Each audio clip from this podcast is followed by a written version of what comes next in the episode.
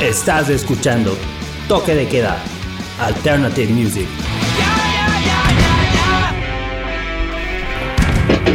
Qué locura, qué locura. Seguimos en el nuevo, en este nuevo estilo de vida que favorece la soledad. Pero estamos sacándola, sacándola como sea.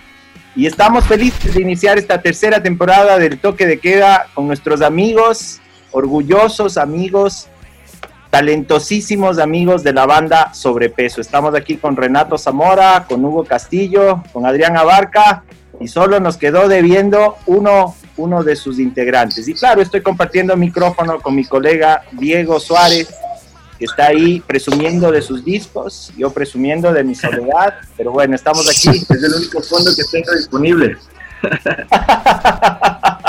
en cambio hay cuadros de, de La Dolorosa.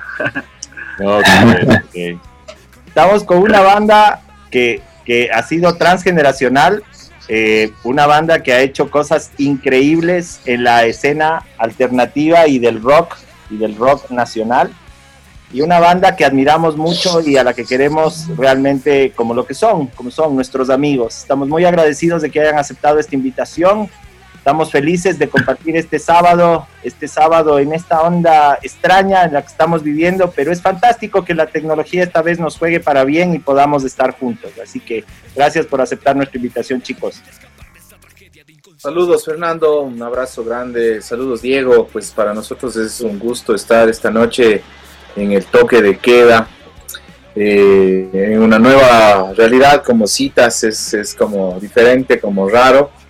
Eh, pero bueno, esto es, eh, nosotros ya llevamos casi más de mes y medio en, en, haciendo promoción desde esta manera, así que el Zoom se ha vuelto nuestro, nuestro medio de visitarnos, de vernos, de estar en contacto, ¿no? Entonces, nada, bien, gracias, gracias por la, por la invitación, pues acá estamos gustosísimos.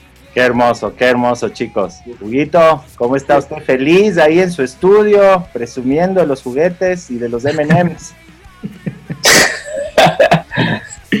eso, bueno, es, eso me, vuelve la niñez, eso me, calma la bestia interna que tengo que, la que por hoy no nos deja tocar de en un concierto en vivo y estamos, estamos desesperados por salir a las tablas y eso es, eso es algo que, que y para nosotros los artistas es como el, como el oxígeno, digamos. Nos quitaron Muchas los gracias, Fernando, ¿no? Diego, por la invitación. Saludos a todos.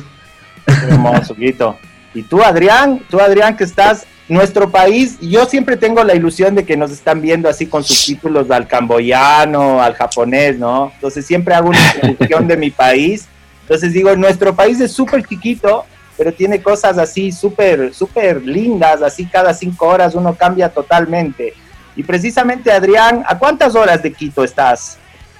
Uh, de Quito a ocho horas. A ocho horas. Estás en la Sí, maravillosa ciudad de Puerto Viejo. Puerto Viejo, sí. Acá está haciendo, acá está fresco, ¿ah? te cuento. Está una temperatura muy rica, más o menos unos 20 grados. Y bueno, estamos aquí, Diego y yo, estamos en Quito, Renato y Hugo están en la Bella Cuenca y Adrián está en Puerto Viejo. Esto, esto, esto se va a poner increíble. Es súper bueno, es súper bueno que hayan aceptado esta invitación porque la soledad nos está afectando, nos está afectando psicológicamente y siempre es mejor hablar con amigos y utilizar la tecnología a seguir hablándole a la mascota de uno y, y esperando que le conteste, ¿no? Entonces, estoy muy agradecido, muy agradecido porque estén compartiendo este momento con nosotros, que es un momento de celebración. Eh, a pesar de todo lo extraño y de todo lo mal que le estamos pasando, sobre todo el sector escénico, creo yo, o sea, los escenarios, ¿cuándo irán a volver? Creo que va a ser uno de los sectores que más, más difícilmente se va a recuperar o más lentamente. Pero estamos aquí haciendo la vuelta y ustedes hicieron una vuelta increíble porque en medio de toda esta de este encierro obligatorio lograron lograron lanzar álbum nuevo con un videoclip que está de putas. Entonces teníamos un mediano orden pero creo que hay que comenzar por eso no por la experiencia de ahora del el presente y luego podemos irnos hacia atrás y re, regodearnos en el en el pasado pero creo que es muy relevante lo que hicieron lo que hicieron ahora, ah, pues, pues hace poquito, ¿no? Con el nuevo single y el video. Cuéntenme un poquito qué tan difícil fue. Bueno, eh, realmente los planes se cambiaron para todos. Sí, nosotros teníamos el material listo y nuestro plan era marzo, o sea, febrero, febrero como fecha tope. el material se terminó de mezclar eh, eh, recién con todo esto se pospuso y lo, lo, hemos terminado en mayo. Y la idea del videoclip tenía completamente otro concepto, teníamos planeado otro tipo de idea y definitivamente las condiciones fueron súper adversas, pero en medio de todo, como se cambiaron los planes, lo que hicimos es eh, cambiar la idea, cambiar el concepto y hacerlo en, los, en las condiciones que teníamos en ese momento. Así que el video se estrenó a finales del mes de mayo, uh, se terminó de mezclar en, el, en todo este, este periodo entre abril y, y mayo y, y, sorprendentemente ha tenido un, una acogida muy, muy buena, hemos tenido una súper buena apertura en toda la prensa, eh, el público, la gente, nuestros fans y el tema salió muy, muy sentido también por esas circunstancias. Creo que eh, la letra dice mucho sobre lo que estamos viviendo, sobre lo que está pasando.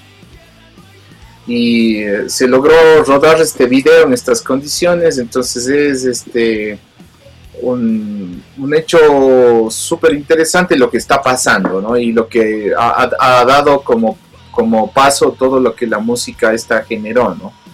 Entonces sí fue una, una situación no, no, no, que no prevenimos, ¿no? Pero tuvimos que ser como súper este, efectivos en las decisiones y en la metodología, sí, recursivos, gracias, en cómo, cómo, lo, cómo lo vamos a lanzar, de qué manera, cómo va a ser nuestra estrategia, qué, porque además estábamos enfrentados a, a un universo inmenso de, de, de, de, cosas, de bandas que estaban haciendo videos desde casa, como que todo el mundo activado en ese contexto y, y podíamos quedar como rezagados ahí sin tener mucha idea.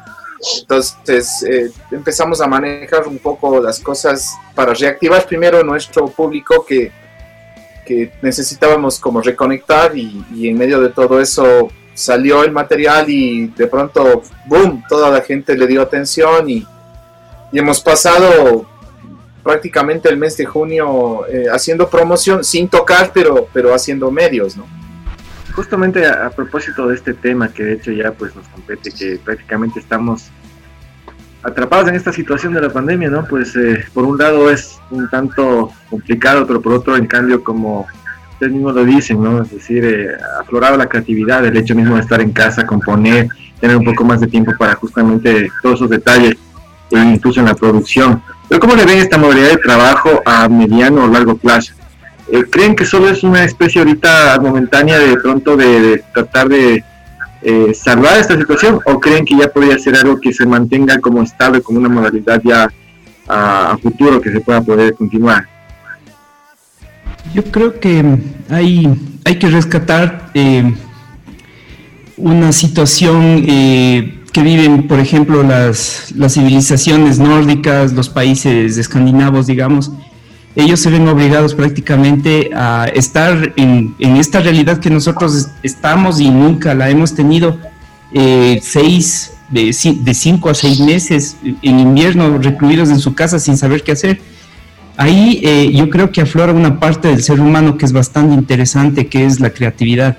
Y es donde se cuajan y se hacen los inventos, donde nace el, el recurso intelectual de la nación. Entonces, yo creo que en este momento se, se, está viviendo una cosa que jamás se ha vivido en el Ecuador y lo hemos silenciado por muchos años, eh, por el día a día, por el estar trabajando y, y, tener esa, digamos que ventaja nuestra de tener una, un país con, con, el, con el clima de primavera todo, todo el año, ¿sí? Pero que no tampoco nos da tiempo para poder desarrollar las ideas intelectuales y las cosas que, que le hacen bien al país, ¿sí?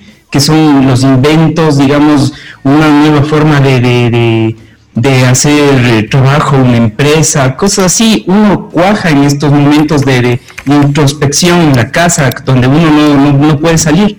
eh, allá en esas sociedades, digamos, la nieve no, no permite salir, el frío no permite salir, hacen eso y a nosotros nos está tocando vivir esto. No, no, no hemos estado todavía seis meses, pero vamos más o menos al, al, rumbo al mismo rumbo que ellos lo hacen todos los años. Ellos paran seis, seis meses.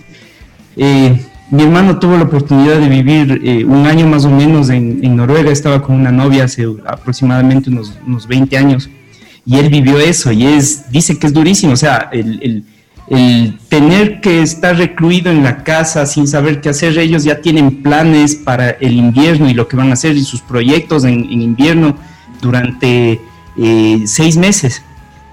Entonces planifican... Eh, eh, ¿qué, van a ir a hacer en vacaciones o planifican qué es lo que, qué, proyectos van a hacer o, o qué, en qué van a trabajar en los próximos seis meses. O sea, optimizan al 100% todo el tiempo. Y esto a los ecuatorianos es, es, duro, ¿verdad? Es duro. Pero yo creo que es, eh, por ese lado, es el lado positivo que nosotros debemos sacarle a todo esta, este, este tiempo de reclusión acá en, en, casa. Bueno, en realidad, eh, sobre la marcha y, en función de la organización y planificación, como tú dices, pues vamos a ir viendo qué es lo que acontece, ¿no? Y sobre todo qué es lo que podemos nosotros ir proponiendo.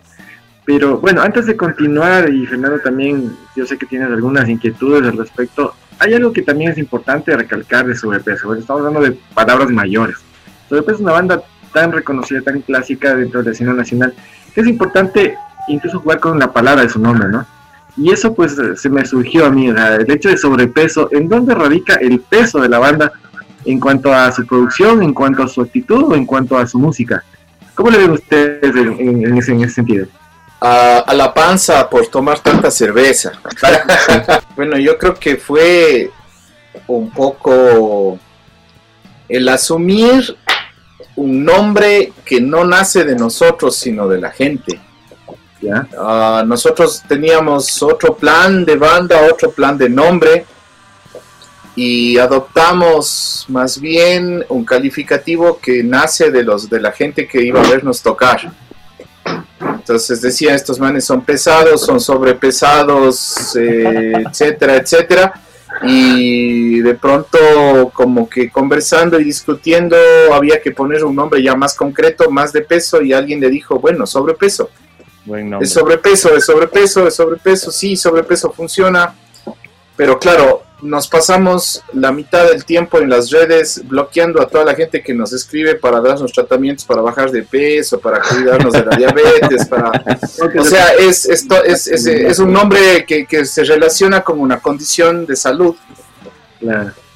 Pero mm, es un nombre que adoptamos porque la gente nos, nos, nos, empezó a decir así, definitivamente. Entonces, eso también nos deja algo que es gratificante porque nosotros no buscamos de alguna manera algo que sea subjetivo y que nos califique como que nosotros mismos nos autocalificamos de, de que somos súper pesados, ¿no? Nos permite también jugar con, con, con muchas cosas. Nuestro segundo disco se llama Anorexia Exacto. Y es así como usar una, es usar una dicotomía de conceptos y también así es como somos, ¿no? Siempre, siempre hay mucho debate, mucha discusión para, para, poder encontrar un concepto detrás, ¿no? Entonces, eh, hemos sido siempre curiosos en ese sentido, ¿no? Entonces, siempre hay mucho debate y mucha mucha, mucho análisis y tal vez en este caso cuando le pusimos el nombre pues es un nombre que hemos adoptado, no, no, nunca buscamos, eh, bueno, nos vamos a llamar sobrepeso por esto. Siempre es la pregunta de cajón y no sabemos realmente más que ser honestos de que adoptamos un nombre que la gente empezó a, nombrarlo. Es un súper buen nombre, es un súper buen nombre, es un nombre poderoso. Y bueno, volviendo porque ya nos toca hacer el primer corte, nos está avisando Franco desde el control Zoom. No le vemos a Franco, pero por ahí está haciendo teclas. Dice que, por favor hables duro, uno. Y luego que al Diego no se le estoy yendo, dice que por favor hables un poco más duro. Y yo lo que quería hacer en referencia, ¿no? Lo que estábamos hablando de este nuevo ambiente, porque siempre uno se siente como mucho más cómodo en la cabina de radio, porque al final uno se está viendo con el otro como frente a frente, pero ahora está como que hay cinco cámaras, hay cinco escenarios y hay cinco personas como, como en esta nueva cosa y yo quiero volver al proceso de producción del último video, de su último trabajo, de este regreso brutal con decadencia. Antes de hablar de esa parte técnica también, ¿qué se siente seguirle cantando a esas cosas tan, tan duras, a las cosas que ustedes cantaban desde el 96, 97? Bueno, eh, yo creo, yo creo que había alguna, había que, mantener esa, esa misma línea eh, que siempre ha tenido sobrepeso. Para mí eh, me ha tocado, me ha tocado duro en realidad eh, tratar de, de llenar ese espacio que, que, había con Pablo Íñiguez, que por cierto es un gran vocalista al que yo siempre admiré desde, desde mi adolescencia. Y ahora pues ya tratando de, de complementar con, con, la banda, se me explicó desde el principio que, había que mantener ese, estilo, ese estilo de, letras, del compromiso que tiene la eh, sobrepeso con, su público. Entonces se dio de que comenzamos a jugar con, con riffs, con, sonidos, entonces tratando de mantener esa fuerza, ese, power, eh, de que sea contundente. Entonces la misma música te va, te va llevando y te, y te, va, te va haciendo reflexionar de, de, qué, de qué letra debe encajar en esa música. Y hay uno que otro toque de rap y, y unas cosas de hip hop que, que, tratando, de, tratando de mantener, como te digo, el mismo estilo de lo que yo tenía como referencia de sobrepeso en algún momento, pues para llevarlo a algo nuevo que es lo que estamos entregando hoy. Qué increíble, qué increíble. Precisamente vamos a cerrar este primer bloque con el estreno, bueno, sería el reestreno, pero nuestro estreno audiovisual de este video tan hermoso eh, y, tan, y tan contundente, ¿no? O sea, llegó duro, llegó duro con un timing complejo porque, claro, ahora, o sea, es hermoso que hayan estos mensajes, pero ahora en lo que estamos viviendo creo que la resonancia puede ser mayor, ¿no? Porque sí nos ha tocado como repensarnos un montón. Y luego, luego quisiera programar otro track, ¿no? Si ahora es decadencia, 2020 es decadencia, ¿qué resuena en el pasado que podría ser sobrepeso, una canción de sobrepeso como decadencia? Como para hacer una dupla de dos canciones, la más nueva de las nuevas y una que, que, sientan que tiene esa, esa, esa misma, ese mismo arrojo, esa, esa misma, ese mismo cabreo, ¿no? Definitivamente. Explotar. ¿Cuál, cuál? Claro. explotar, definitivamente sí. Entonces, bueno, chicos, que esta radio online, digital, ahora Zoom, es suya. A ver, presentemos esos dos temas y regresamos al segundo bloque de este especial tan agradecido con los amigos de Sobrepeso, desde Puerto Viejo, desde Cuenca y desde Quito, para el mundo, para el universo aquí en el toque de queda. A ver, presenten estas dos canciones, chicos. Con ustedes el tema decadencia, que es que explora la decadencia del ser humano, de nuestro lado oscuro, nuestro lado feo, que todos tenemos y del que nadie quiere hablar, pero ahí está, decadencia con ustedes. Para toda la gente de toque de queda. Eso, y ya volvemos, ya volvemos ahorita.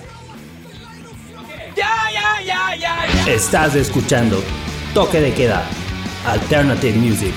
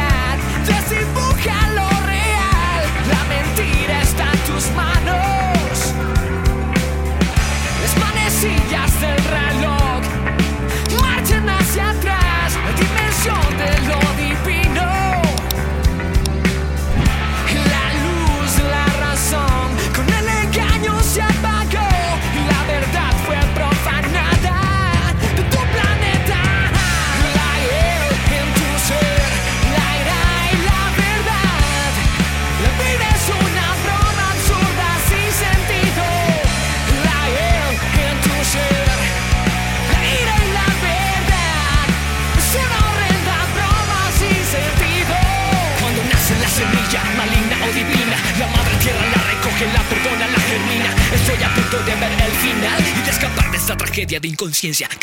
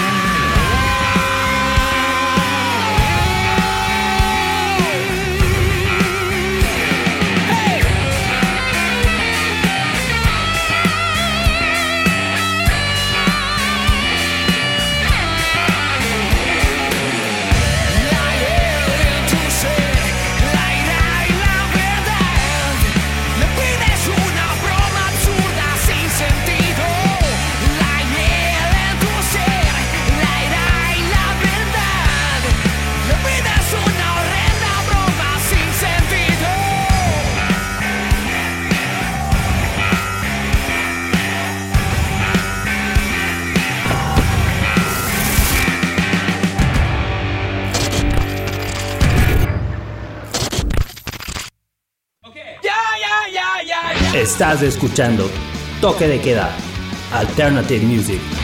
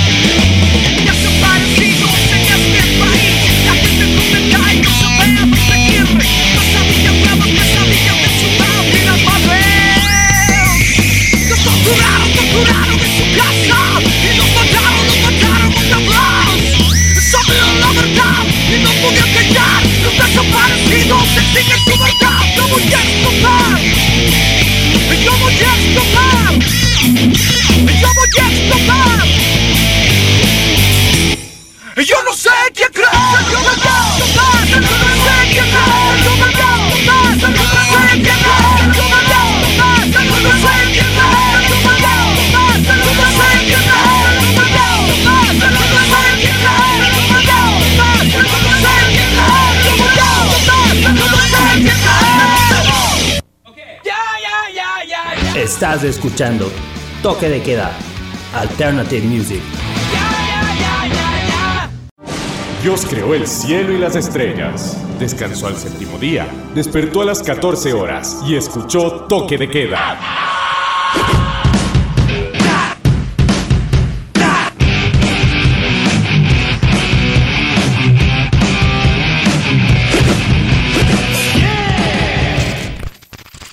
Eh, bueno, a propósito del tema que estábamos escuchando, que es el clásico de ustedes, eh, explotar, eh, obviamente mucha gente le relaciona, sobre todo las bandas que ya tienen bastante tiempo en el, en el medio, le relacionan con la nostalgia. ¿Ustedes cómo, cómo piensan superar o cómo lo han superado este cliché de pronto de los fans y, y darle una nueva imagen de renovada de- del sobrepeso ya del siglo XXI? Bueno, nosotros de entrada compuse esa canción con Pablo porque vivimos una situación cercana, ¿no? Como una compañera de la universidad, que es Ivonne Casar, que desapareció, ¿no? Fue, fue un, hecho muy fuerte ese. Y, y lo vimos muy, muy, muy de cerca, ¿no? Entonces, en ese contexto, eh, yo creo que es un tema que más que, que ser un hecho de, que se busca superar, creo que llama a la reflexión, ¿no? Y, está, y sigue estando vigente y que en ese contexto también representa algunos algunos eventos o elementos, si se podría decir, eh, que están todavía cotidianos, a pesar de que ha habido mucha mucha tela que cortar detrás y que el Estado reconoce los crímenes de, o sea, los crímenes, los abusos de autoridad y la brutalidad policial y todo. Es un tema que sigue estando vigente en un montón de aspectos en nuestra cultura, en nuestro país, en Sudamérica, en el mundo. Ah, Recién acabamos de pasar o de ver de cerca cómo se, se destapó en Estados Unidos un- una crisis racial Claro. Sí, y que se junta con el abuso policial y con la represión y con la, la diferencia de clases. Ah, entonces yo creo que es un tema que tal vez en ese contexto no es un tema que se supera. Más bien es un tema que lo que buscamos y siempre ha sido para nosotros un compromiso el hecho de llamar a la reflexión sobre las causas, las luchas colectivas, ¿no? Tampoco somos nosotros militantes ni estamos ha- siendo activistas tampoco, pero el discurso en la música puede ser muy fuerte y puede comunicar un montón de cosas. Entonces, desde ese contexto, nuestras canciones buscan que al menos en ese instante de tiempo en donde existen, te hagan reflexionar o te hagan pensar de alguna manera para tratar de que esa reflexión al menos te toque alguna fibra interna que te haga cambiar la cabeza, el chip, el pensamiento, tu actitud, lo que sea. La música causa ese efecto, ¿no? Entonces, por eso el poder del discurso en la música llega a mucha gente y se vuelve también una, una, un hecho con la que mucha gente se identifica. Entonces, yo creo que frente a esas situaciones, nuestra lírica sigue siendo. Está, Explotar se compuso hace 22 años, 21 años, 22, 22. y sigue estando presente. O sea, sigue siendo actual la temática. Entonces, no hemos evolucionado nada como sociedad, ¿no? Entonces, es, es, es como algo que Es está triste. allí. Eh, es triste, claro, es triste. En algún momento cuando, cuando conversábamos con, con Sebastián, con Sebastián Cordero que les adora, y precisamente hablábamos de eso, del aniversario de Ratas y que realmente pues, es, es, es atemporal, ¿no? Es atemporal la película porque seguimos, seguimos en la misma vuelta y yo creo que explotar tiene esa vuelta, ¿no? Es, es tristísimo, pero a la vez es bueno tener, tener una canción himno, ¿no? Como muchas que nos dieron las bandas de esa época, de los, de los noventas. Y ahorita ya que estamos en esa vuelta de, de la temporalidad de su trabajo, de explotar y de otras canciones, muchas canciones. Eh, y tuvimos que hacer una referencia de ratas, ratones y rateros. Esa fue su primera banda sonora, esa fue la primera canción. Sebastián había dirigido su video. Cuéntame un poquito cómo fue, cómo fue esa vuelta. Bueno, eso se pasó, creo que era el año 96, 97, 97. Sí, porque en el 98. Ah, perdón. Fue finales del 98, 98. más o menos. Sí, Claro. sí, sí, sí. Y eh, bueno, fue una experiencia maravillosa. eh, con Sebastián ya teníamos una súper buena amistad previamente. Y él había vuelto de, de- de estudiar fuera, estudió en Los Ángeles, entonces él tenía como una... eh, estaba como eh, muy, muy eh, cercano al- a la gente de la disquera, del sello, eh, por su ex esposa, que es Isabel, que su hermano era Luis Dávalos del sello, que nos había firmado, etcétera. Había como ah, había, había esa cercanía y ah, pues nada, en nuestro contrato se tenía que hacer eh, tres videoclips, entonces eh, este fue el primero. Y mm, se decidieron locaciones eh, dentro de este guion que lo armó él. Eh, él armó el, el guion y, nos lo presentó muy conscientemente, sabiendo que es un video que es muy fuerte y que tocaba eh, una historia que era cotidiana y en donde la iba a haber mucha policía, iba a haber mucha, mucha, se iba a mostrar mucho todos los casos de lugares, íbamos a ir a la morgue, etcétera, etcétera. Entonces era como, como diferente al video que los otros panas filmaban, ¿no? Los otros panas de las otras bandas hacían videos con modelos y con todo en un contexto súper bonito, light. Con Y nosotros- plástico pica, sí. Y nosotros teníamos, teníamos que, que estar en, A los glam. En estas locaciones que no eran normales. Estuvimos, filmamos en el penal García Moreno, en el ex penal, pues ahí en el centro de Quito, en el viejo hospital militar, en la morgue de la policía. eh, Plaza grande. en la Plaza Grande con la, todos los familiares de los desaparecidos que, que iban a, a protestar frente al Palacio de Gobierno. Y toda esta serie de situaciones atípicas en un video de rock que, que, que no era común en el Ecuador, ¿no? Y, y también Ah. sabiendo todo lo que conllevaba hacer eso, porque obviamente sabíamos que después de eso teníamos que hacernos cargo de lo que estábamos haciendo, ¿no? La Entonces, responsabilidad. eh, eso implicaba que, claro, la policía, cuando ibas al aeropuerto de gratis con dedicatoria, va a abrirte todas las maletas, va a buscar todos los pretextos para tomar alguna represalia o etcétera, etcétera, ¿no? Entonces, eh, había que, que estar eh, muy claro con eso, pero no teníamos ningún problema porque siempre hemos sido como muy sinceros con lo que hacemos, entonces era parte de, ¿no? Pero bueno, el resultado final fue, fue fantástico. Increíble. Es creo que un, un trabajo maravilloso el que hizo él. Porque cuando lo vimos, o sea, fue, ya vinimos a Cuenca y él nos mandó en ese tiempo un cassette de VHS. De VHS, claro. Pues claro, hicimos, la organizamos, pusimos una, una pantalla Con la casa. familia, con todo. No, no, solo nosotros con, con los panas, o sea, con la gente de la banda, con, con una amiga que nos ayudó con la, con, la, con la vestimenta y todo, y pusimos el video y lo vimos de corrido y terminó el video y todos nos quedamos en silencio, ¿no?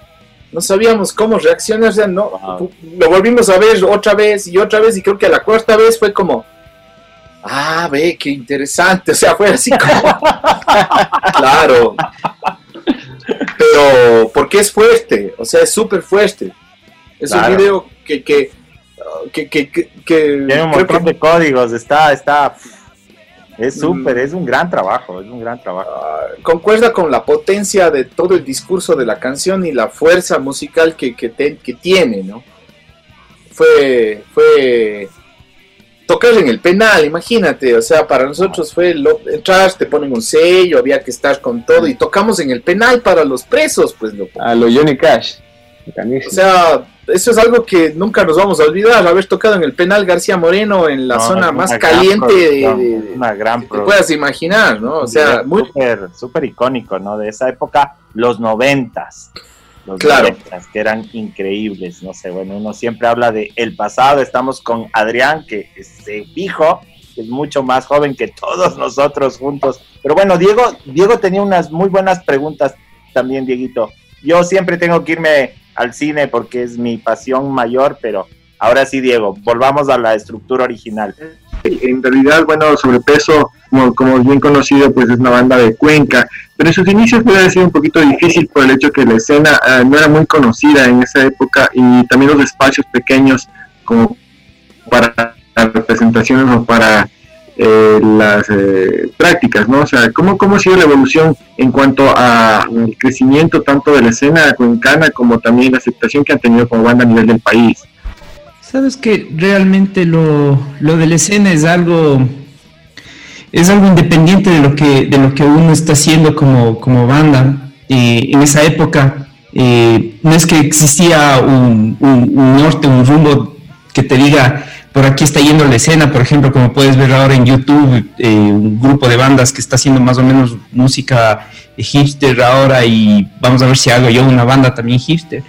En esa época era eh, una, una, una, unión de amigos que, que, tienen gustos más o menos parecidos ¿sí? y que se decidieron hacer cada uno su, su, su estilo, su música y surgió la fusión, es como eh, hubo química, hagamos, y, empezamos a, tocar y bueno, eh, hubo bastantes amigos al principio que decían que chévere, que bacán, vengan a tocar acá, entonces se empezó a salir a, los bares, la gente empezó a ser receptiva, nos empezó a escuchar y bueno, se, dio, ¿no? Es realmente muchas bandas en la historia han sido accidente, han sido una no nada premeditado, nada de, como es ahora los grupos, las bandas eh, hechas en fábrica, en como en una como una mesa de, de, ensamblaje, digamos aquí tenemos, le ponemos la cabeza, que el cuerpo. Me gusta, me gusta eso que estás diciendo, sí, es, es, es, es, verdad, antes no existía eso, antes era un grupo de amigos que se juntó y tenían gustos, mira, nos cruzábamos los, los discos, yo le daba al Renato mis discos de Primus, él me daba sus discos de, de Joe Satriani y decía, ve, qué ah. chévere, qué bacán, ve, ¿cómo, ¿cómo es que vos puedes escuchar esto? Yo decía, sí, igual, o sea, así era tan natural, tan espontáneo y como adolescente era uno. Eh, algo que también es importante reconocer, bueno, eh, sobrepeso estuvo bastante activo a finales de los 90, principios del 2000, pero hubo una recesión un buen tiempo, ¿ah? hasta que nuevamente han regresado, creo que en los dos últimos años. ¿A qué se debió este tiempo que, estuvieron bastante alejados de, la escena y, de la parte musical, Bueno, eh, el hecho más concreto fue que mm, al terminar nuestro disco La Anorexia en el 2005, porque bueno, estuvimos activos y y súper eh, a ritmo em, entre el año 96 al 2003 más o menos. Eh, en ese tiempo, eh, el 2003, Caliche sale de la banda y vuelve Hugo. Y ahí realmente, bueno, estábamos viviendo el post feriado bancario que fue devastador para todos, incluido para el sello discográfico que nos, que nos representaba, ¿no? Entonces prácticamente el plan de continuar con el sello era complejo porque no había metas más, más a largo plazo. Entonces decidimos eh, terminar el contrato con la disquera y pasar netamente ya a ser una banda independiente y en ese momento eh, terminábamos una extensa gira de casi más de tres años que nos llevó por todos los rincones del país y, de los países vecinos. Y allí entramos al estudio a hacer el Anorexia, que es el, nuestro segundo disco de estudio. Ahí eh, hicimos ese disco, esa producción, y cuando estaba casi todo listo, eh, Pablo nos informa que, que se casó y que se va a vivir a España. Entonces, esa fue como la primera, eso fue un evento que nos dejó de alguna manera bastante con una incertidumbre grande porque teníamos un disco listo para salir de gira de nuevo, pero no íbamos a tener el cantante presencialmente, eh, sino tal vez dependíamos de cuando él venga. Entonces, frente al evento de que Pablo se casó, y se fue a vivir a España. Ah, intentamos eh, rejuntar el proyecto y, y- y fue infructuoso. Entonces decidimos parar todo ah, sin, sin ah, prácticamente a mediados del 2005 y cada uno un poco se dedicó a otro tipo de proyectos, ¿no? Yo dentro de ese contexto me fui a vivir a Quito, después me fui a estudiar en posgrado en Argentina, am, Hugo se dedicó a sus proyectos con Santa Muerte, que tiene su banda, ¡Bandota! El, guayo se dedicó a tocar con otra gente, a dar clases, etcétera, etcétera. Pablo estaba radicado en España. Entonces, eventualmente lo que ocurría era que cuando coincidíamos en el país y podíamos juntarnos, pues hacíamos gira. Entonces, en ese contexto hicimos algunos Quito Fest, estuvimos en algunos festivales, pero sin planes discográficos, sin nada concreto. Ah, hasta que, bueno, yo regreso ya formalmente. Esto te hablo desde el 2005 al 2009, 2010, que fue un poco este tiempo donde estuvimos inactivos completamente. Más que eh, ciertos festivales, ciertas tocaditas, ciertas giras pequeñas que podíamos hacer cuando coincidíamos que Pablo estaba acá y que yo había venido también de Argentina. Y luego de eso ya formalmente empezamos en el año, ya el año 2012, hicimos una primera posibilidad, hicimos un tema así a distancia y se armó un tema que se publicó con sencillo, de ahí hemos estado como más o menos en ese contexto, hasta que ya eh, teníamos como planes ya más, más concretos, teníamos, un, teníamos, tenemos mucho material producido, y decidimos retomar el proyecto con el Hugo porque igual nos juntábamos para festivales, pero no estábamos produciendo música. O sea, siempre estábamos, eh, nos llamaban y teloneábamos, abríamos a Café Tacuba de nuevo, estábamos de nuevo de gira, venía Molotov, seguíamos girando con los bandes, pero no publicábamos nada. O sea, hasta- nos dedicábamos a tocar. Entonces, después de eso ya decidimos como, como formalmente retomar la actividad más, más eh, concretamente más artística y ahí, bueno, decidimos eh, ver un cantante de manera presencial, fija, real, que, que sea como un miembro más, porque el Pablo definitivamente ya no, no tenía chance ni de venir más, o sea, ya tiene una hija, ya, ya está con su vida en España, Claro. entonces era, era complejo. Entonces ahí eh, no hicimos un casting ni, ni nada, ¿no? Empezamos a, a barajar personas, a pensar en personas y le llamamos al Adrián. O sea, y fue un proceso chévere porque no, no necesitamos buscar a nadie más, ¿no? O sea, Adrián es un músico que tiene una carrera bastante extensa de casi 20 años en, en otros proyectos artísticamente. Entonces no era alguien que venía a improvisar ni nada, porque buscábamos a alguien con esa posibilidad, que pueda integrarse de una a trabajar, que, que tenga la posibilidad de, de ser versátil componiendo, que sea muy, tenga presencia en el escenario, que tenga disponibilidad y que quiera hacer el trabajo. No era fácil, porque tenía que venir a reemplazar a la figura de Pablo que tenía su tiempo en la banda como la cara pública.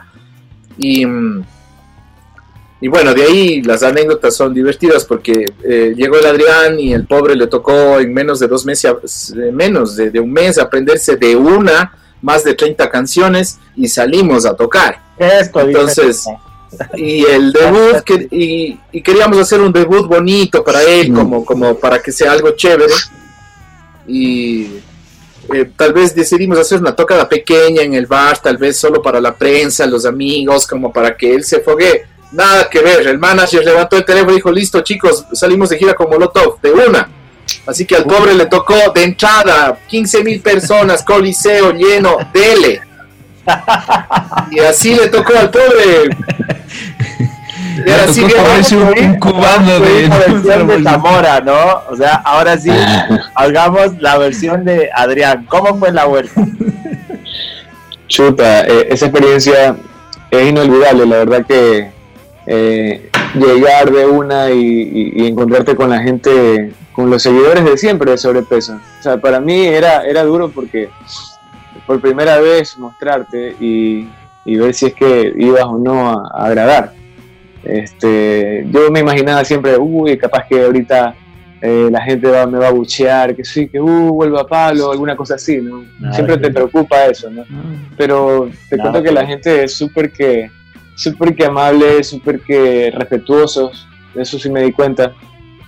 Claro, siempre hay uno que otro que está así, ¿no? Que está en, el fondo, así, arriba, en las gradas, pero cuando ya, ya vas entrando en calor, la música misma hace que, que- atrapes al público. Ya más o menos por la segunda, tercera canción, ya todo el mundo ya estaba mochando, ya headbanging. Entonces fue, fue bacán, ¿me- ¿me entiendes? Y aparte también que en ese rato la misma adrenalina te hace hacer locuras. Yo me trepé, recuerdo que en una estructura, después de que después de eso ya me, me quedé con la chapa del mono Spider-Man. Sí. Y bueno, entre anécdotas también creo que cogí un extintor, lo lancé shh, el, el- el- polvo al público. Después estaba pidiendo perdón porque veía que la gente estaba tosiendo. Pero eh, eh, la gente reaccionó muy bien. O sea, no es que ay, me mandaron a la casa de la. No, o sea, simplemente todo bien. Eh, Arriba. Incluso, incluso cuando ya, ya estaba tocando Molotov, yo me salí un ratito, Renato vino conmigo y la gente se comenzó a acercar para tomarse fotos y todo, y todo bien la reacción, muy, muy, muy, muy bien la gente de Cuenca. O sea, le temía mucho a eso porque era, era tocando en la casa, o sea, en la casa de sobrepeso. Y no sé por dónde comenzar, pero creo que va a ser pertinente regresar a los noventas y saber qué escuchaban los miembros de, de sobrepeso en ese momento. ¿Cuáles eran sus inspiraciones? Porque yo creo que una de las cosas, no solo de explotar, sino de todos los temas de sobrepeso, es que había esos riffs, esos riffs muy, muy, muy porno que, que, pucha, sacabas tú. Y también, y también había una base rítmica, había una base rítmica muy de putas, o sea, con mucho respeto, ¿no? Pero eran unos riffs, eran unos riffs bacanes. Y eso no Sí, se sí. escuchaba mucho sin- en ninguna otra banda de los 90 que no fueran ustedes. Y nosotros lo Sí. comentábamos en el programa de esa época de radio, de radio real, de radio análoga, que sobrepeso sonaba a muchas cosas que estaban como bastante lejos del imaginario musical de los 90 del público. Entonces Sí, cuéntenme de cuáles eran sus, sus influencias. Bueno, aquí sabemos que Primus ya, y eso está agradecido, qué lindo, qué de puta. ¿no? ¿Qué más? ¿Qué más oían, chiquillos? Bueno, yo, yo te resumo la historia eh, súper corta, porque si no nos podemos pasar hablando muchísimo. Y sin nada, chuta. Eh, Yo creo que yo creo que de las cosas que más disfrutamos como banda es que los cuatro somos eh, unos melómanos consumados, ¿no? Y, y lo, lo que disfrutas en las giras es esa posibilidad de escucha esto, en los viajes escuchamos mucha música, discutimos de música, eh, estamos como compartiendo, ve, escuchaste esto, escúchate esto, ve, escúchate esto, mira el concierto del nuevo man, etcétera, etcétera. Y hemos sido como siempre curiosos, ¿no? Con, con- con los géneros musicales. Y nosotros vivimos la transición del, del- del- del heavy metal al grunge. Ajá. Entonces, eh, creo que ubicándonos en ese momento artísticamente, las, las, las influencias eh, básicas, por ejemplo, mías, iniciales, Y si com- comencemos por... por- Eh, todos tienen que confesarse, güey. Eh, bueno, yo crecí escuchando mucho metal, ¿no?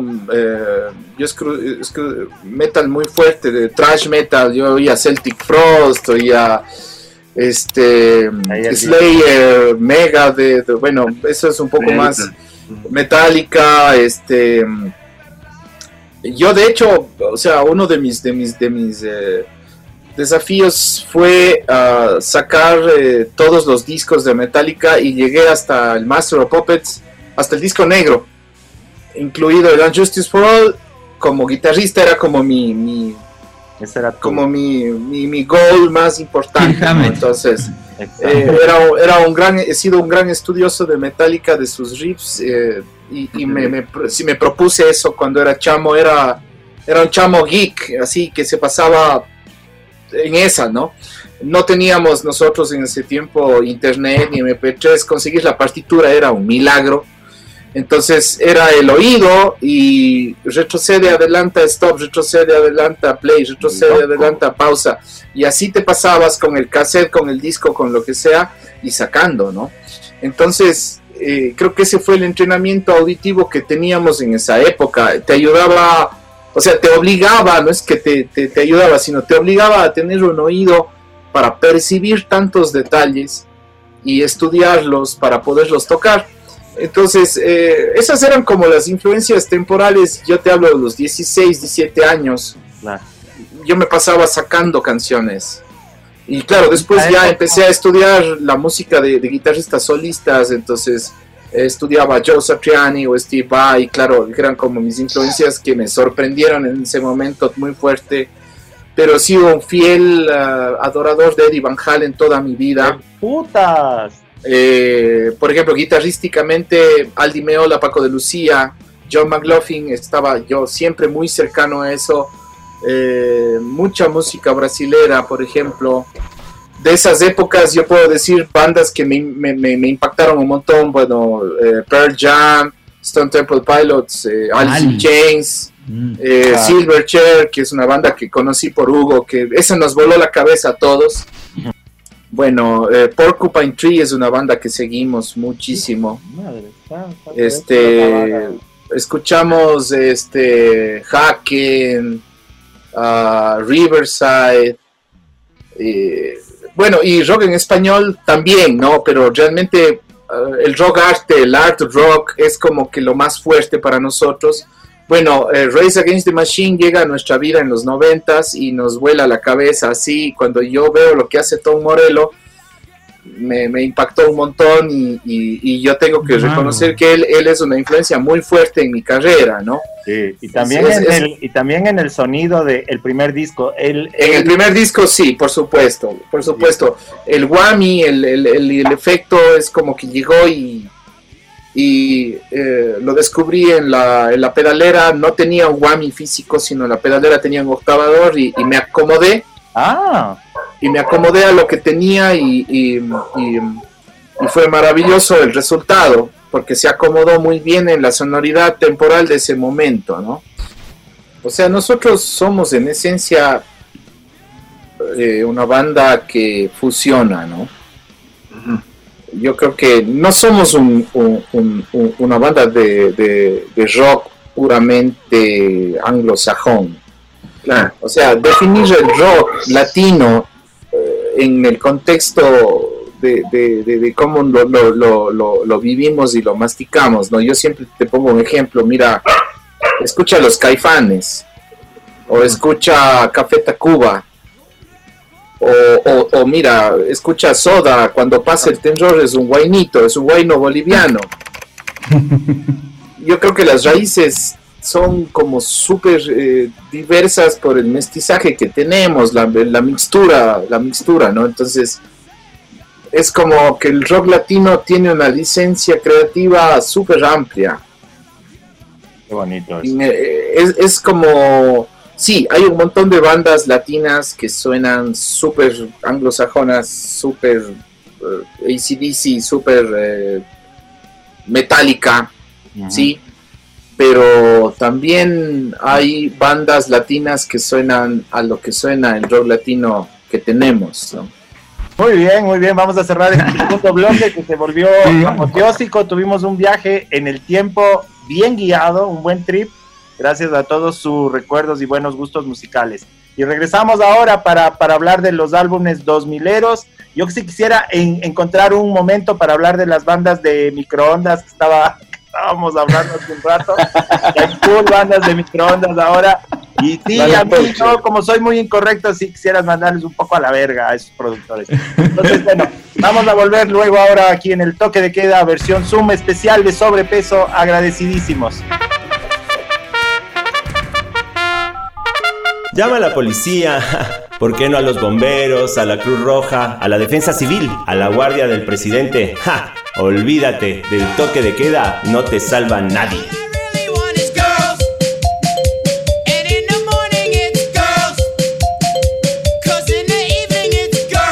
Y bueno, antes de hablar de Anorexia, que fue su segundo trabajo y que de hecho, bueno, te digo en general, eh, más allá de lo que fue la ruleta, eh, me pareció que le faltó un poquito más de promoción a Anorexia. Y, y, con el hecho de que después ustedes justamente hicieron su para, obviamente como que quedó ahí, ¿no? Pero eh, justamente, bueno, primero pregunte, contésteme en esa parte y luego entraríamos también eh, ya, en el 2000, en estas épocas, pues justamente esta, esta, esta situación también del asunto que habíamos hablado hace un momento de los formatos físicos con la nueva realidad de, todo lo que ahora es digital y todo lo que son las plataformas, ¿no? Eh, no sé por qué ustedes, muchachos, se me pueden hablar acerca de anorexia, eh, cómo fue la promoción del disco, qué fue lo que pasó luego, y entramos luego a lo, a lo que les preguntaba. Bueno, eh, yo creo que anorexia representa para nosotros un momento creativo, artístico muy, muy bonito. Eh, es el retorno de Hugo a la banda, después de haber hecho la ruleta eh, con el caliche el caliche tenía un estilo diferente y al volver Hugo retomamos otro, otro, otra sonoridad que es parte de sobrepeso porque um, él incorpora otro tipo de técnica, ¿no? Definitivamente el hecho de, de, de tener es otro sonido, ¿no? En el bajo. Y eh, nos encerramos a hacer la anorexia en un año más o menos. Trabajamos los demos y el material lo tuvimos como listo para entrar al estudio en un año. Uy. Entre shows y, y, y, y temas, ¿no? Eh, estuvimos tocando varios festivales, entonces en ese disco eh, participaron alguna gente linda que, que teníamos de amigos. Uh, que pudimos hacer en algunos festivales. Eh, por ejemplo, estuvieron los uh, Bacalao Men de Venezuela, que participan en un tema. Estuvieron los, cera, los, Cabezas de Cera de México también. Eh, el estuvo, Ibis. Estuvo el Ibis, estuvo el Mario Porras. Eh, wow. Ese disco se terminó de hacer en Quito, en los estudios del Ibis Flies. y ese, ese disco prácticamente lo hicimos nosotros, ¿no? Sin ya lo produjimos nosotros musicalmente.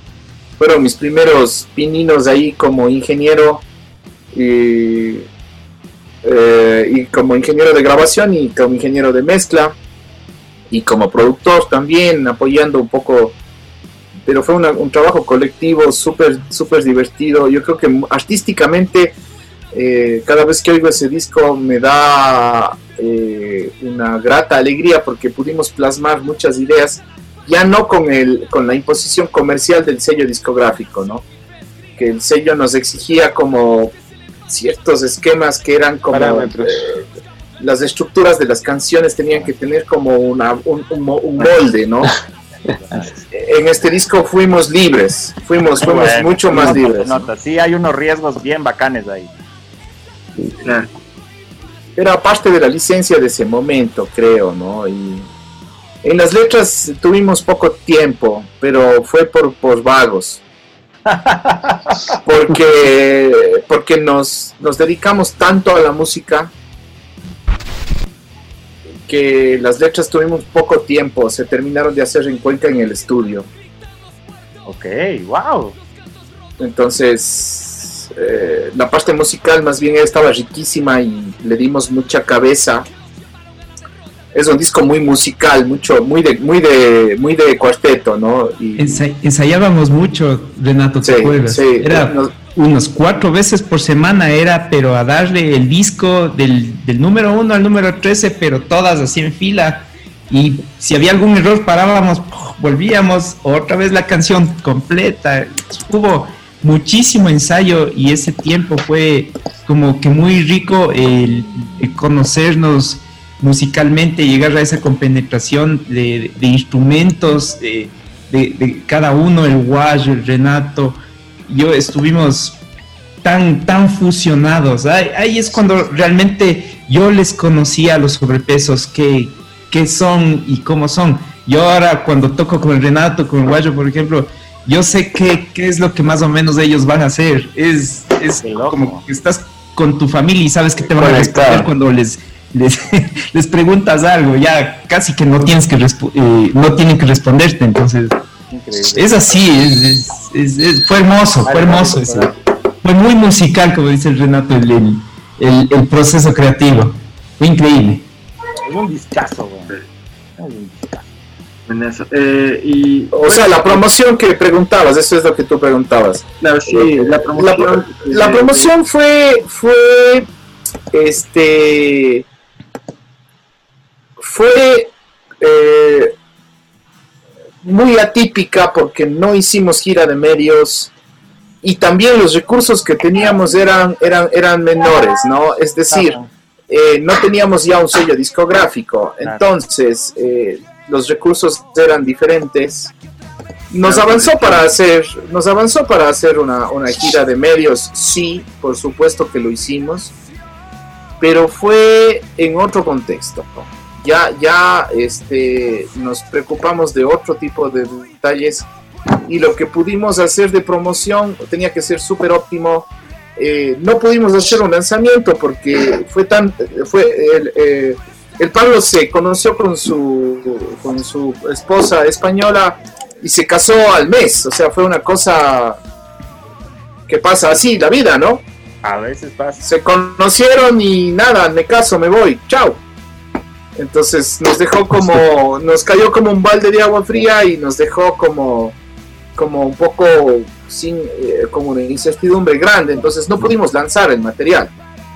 La gente también tocando, estaba entretenida en esa época, ¿te acuerdas Renato? Porque justo en esa época hubo el boom del, del Napster, del, del Audio Galaxy y todo eso, entonces la gente eh, se bajaba ya la música, ya tenía música, digamos, de tenía alcance a, nivel del mundo, de, esta otra banda, de por aquí, de por allá, entonces todo eso también fue como... Influyó mucho. eh, estaba muy distraída la gente en querer tener la música que siempre quiso, mientras nosotros ¿Verdad?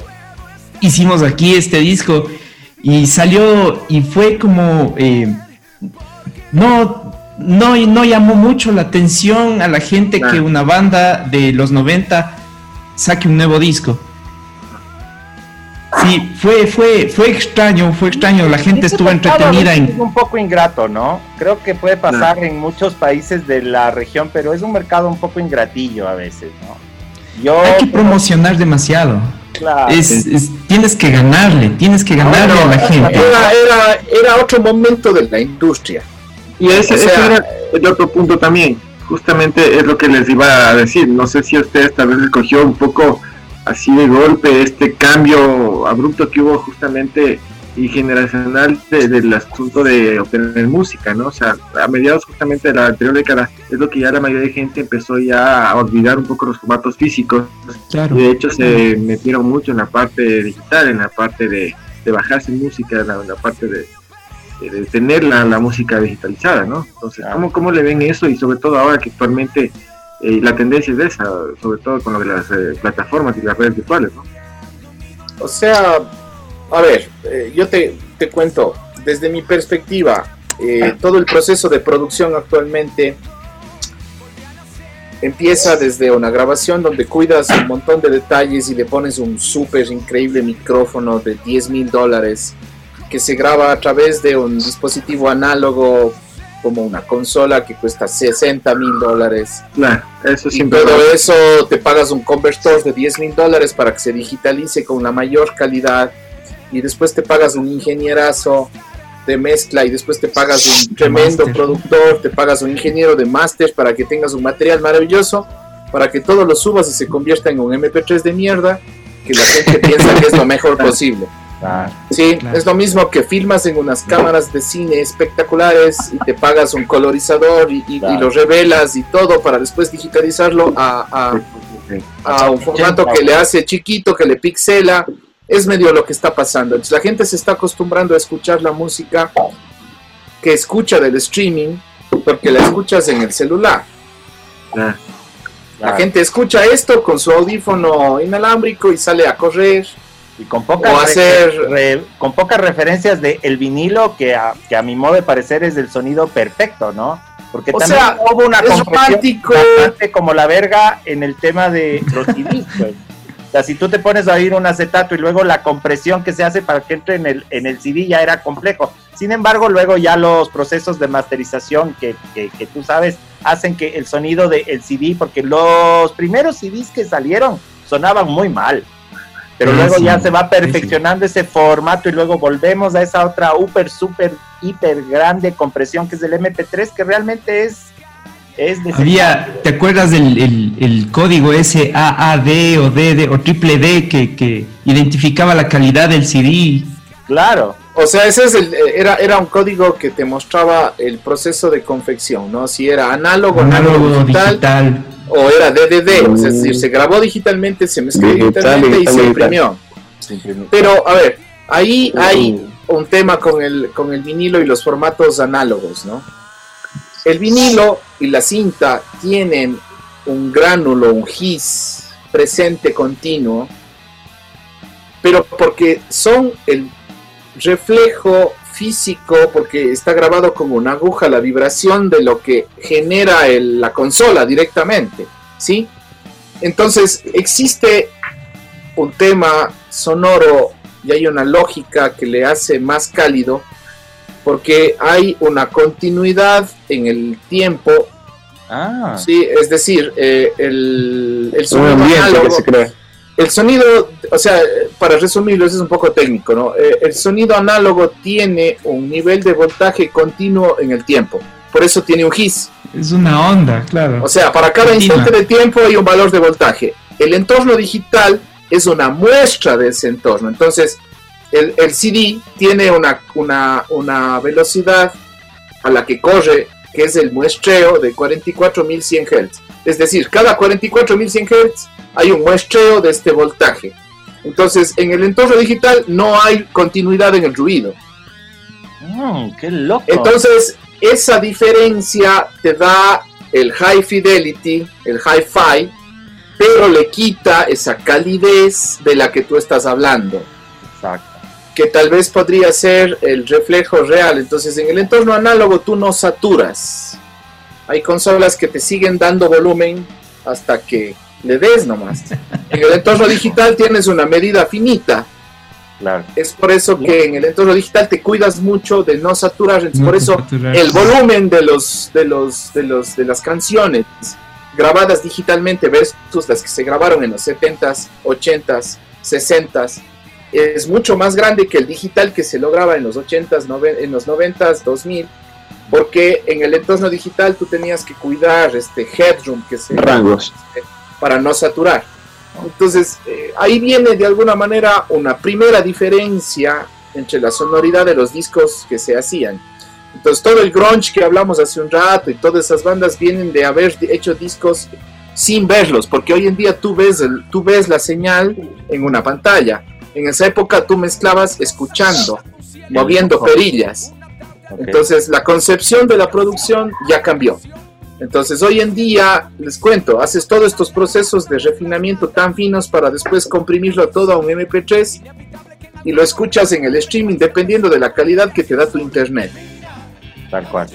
Y a eso estamos resumiendo la música. Entonces la calidad de las cosas eh, se vuelve lo que puedes definitivamente reproducir desde tu dispositivo.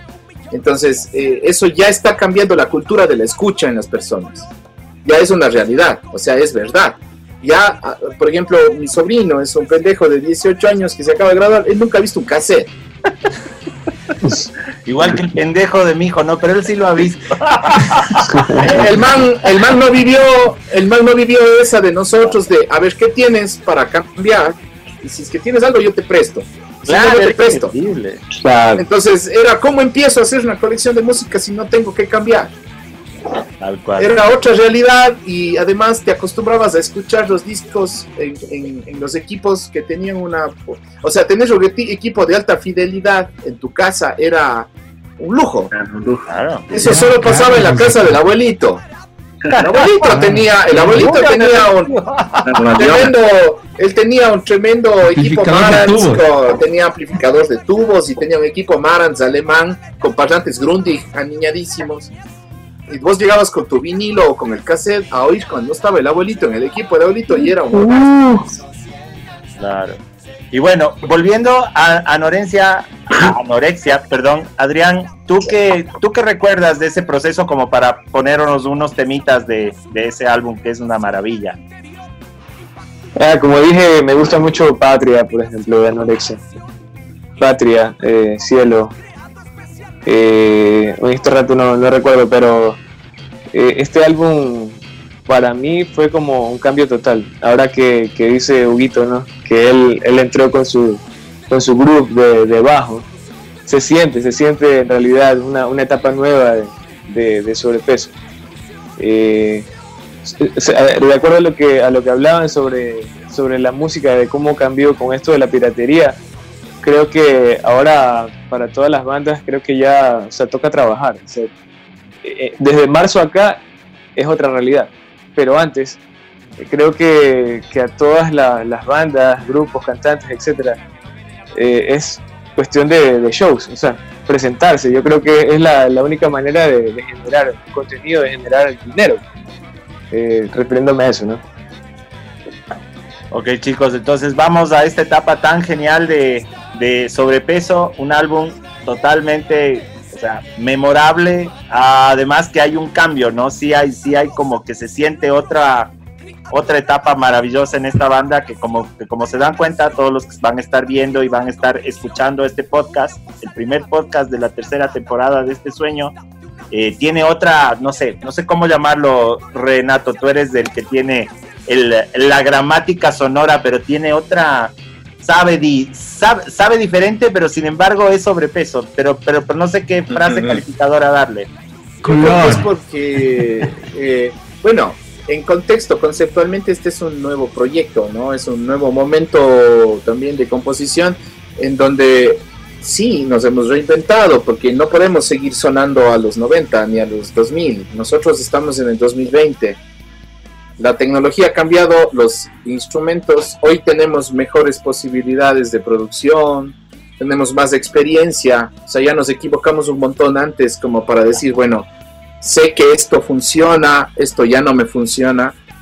Y, de pronto hasta creo que es un proceso de madurez musical entre todos porque este sí fue un proceso muy de taller, de grupo. Este tema lo produjimos los cuatro. Ha habido participación de todos en todas las decisiones musicales y técnicas. Qué bacán. Eh, la participación en la composición, porque hicimos una juntada de composición en donde nos reunimos, donde eh, estuvimos compartiendo tiempo juntos de, de producción, que fue divertido de componer, y donde para nosotros era muy importante que Adrián saque esa parte que es diferente de estar de gira o estar tocando.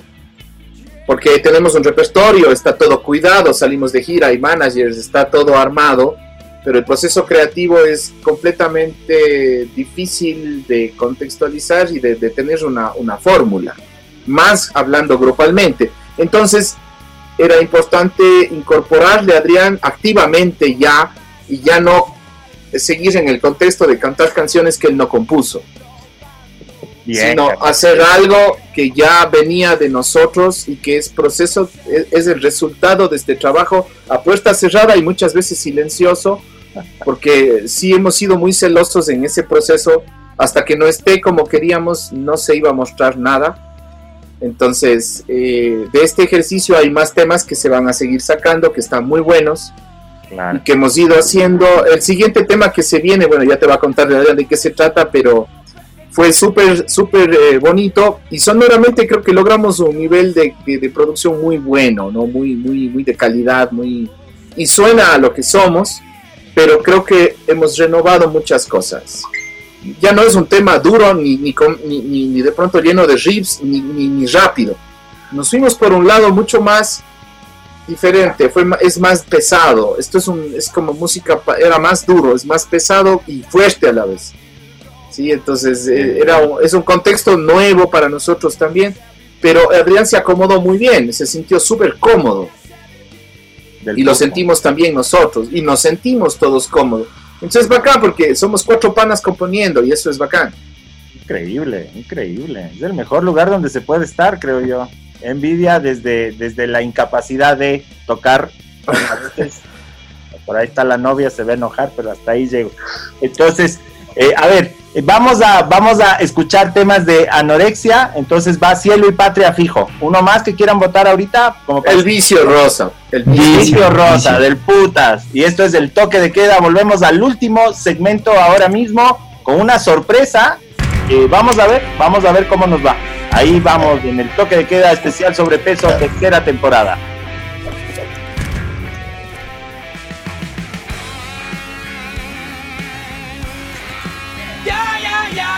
Estás escuchando Toque de Queda, Alternative Music.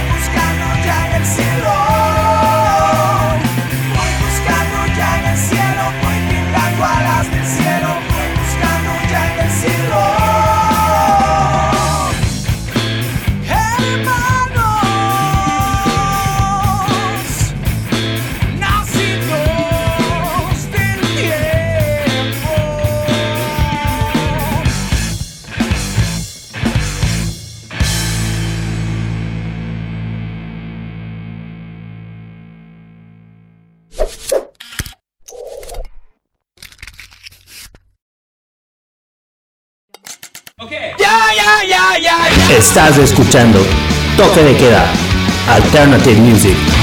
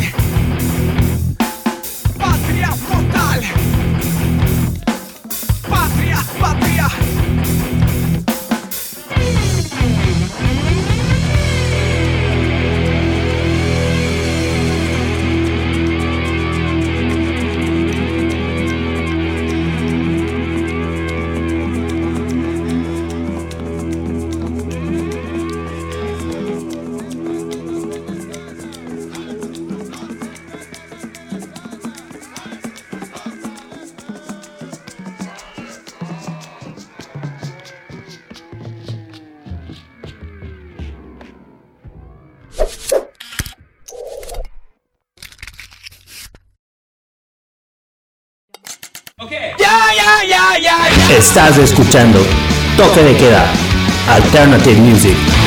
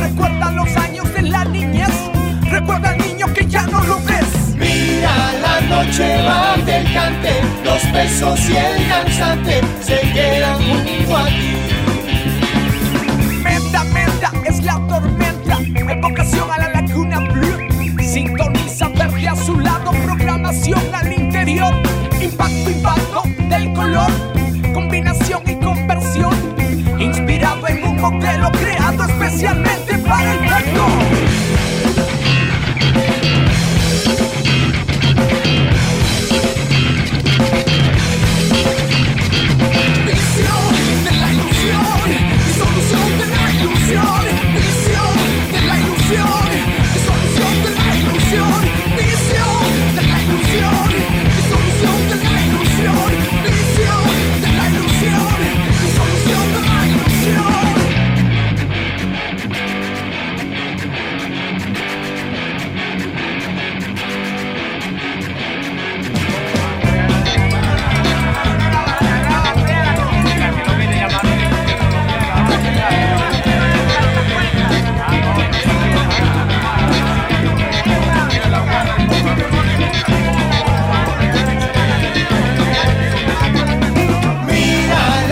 Noche está picante, la luna y el levante se quedan junto a ti.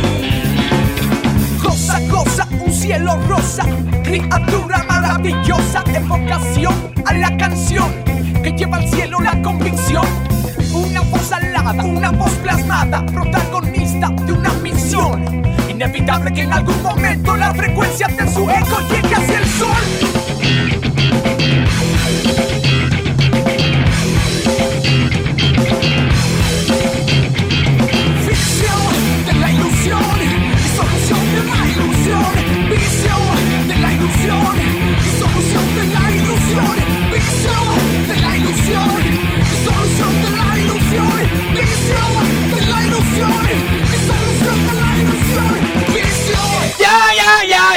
Estás escuchando Toque de Queda, Alternative Music.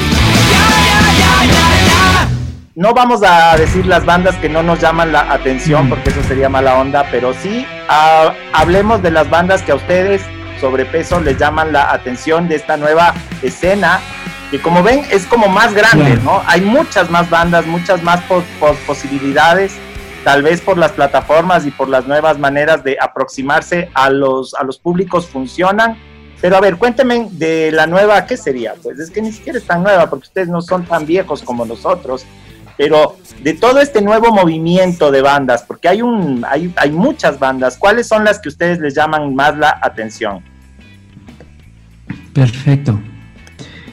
Yo, yo dijera, sí me gusta eh, esa onda.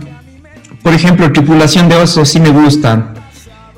Pero no me gusta escuchar todo el tiempo porque me, me, me hace muy letárgico. eh, y yo, yo suelo cambiar mi, mi rutina de escuchar la música de acuerdo al ánimo que yo siento. Entonces, por ejemplo, para, para poder concentrarme para trabajar, porque yo soy diseñador gráfico, pongo un house vocal o algo así, más un poco más relax, un, un down tempo, algo así. Qué rico. Eh, pero, por ejemplo, por ejemplo, para viajar, coger el carro y largarme a Quito, cojo y pongo de Smiths, pero toda la discografía de Smiths. Y, Ya. es, es- son, son vuelos y vuelos.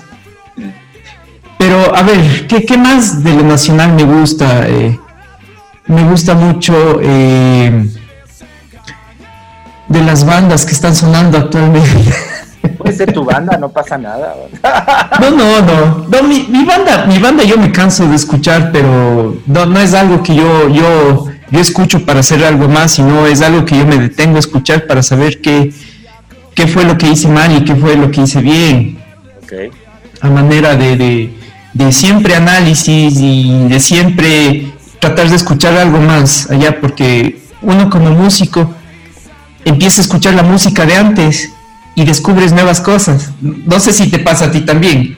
No, o sea, conforme vas evolucionando con, con- con- con los años, tu edad, vas descubriendo nuevas cosas y no sé si, si les pasa al resto igual.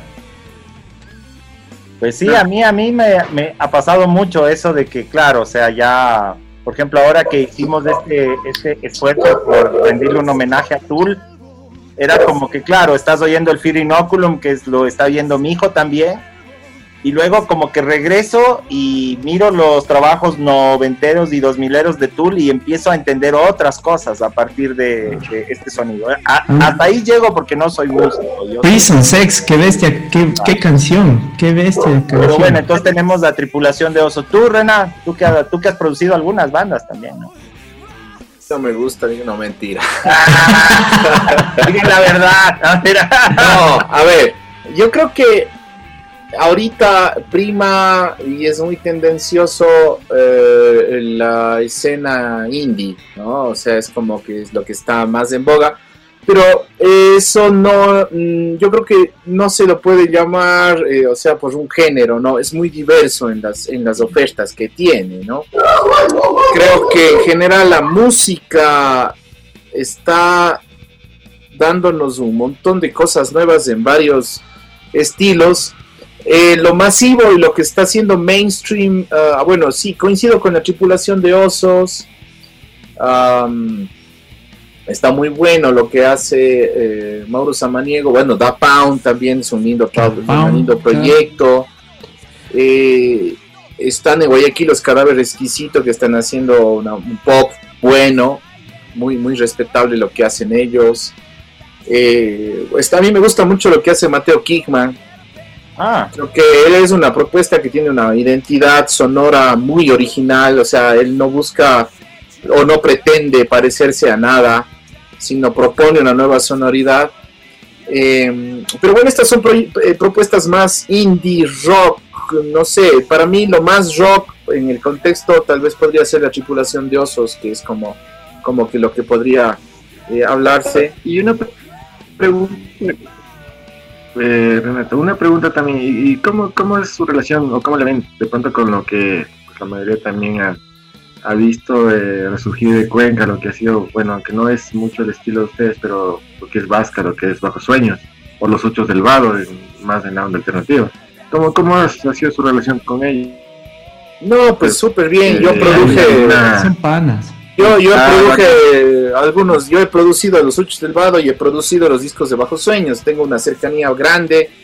Y mira, con los Vascas somos amigos, yo con Folo y con el Pablo, que son los guitarristas de Vasca, yo me conozco desde que tengo, eh, desde el conservatorio, desde que somos chamos, entonces hay como una amistad muy fuerte.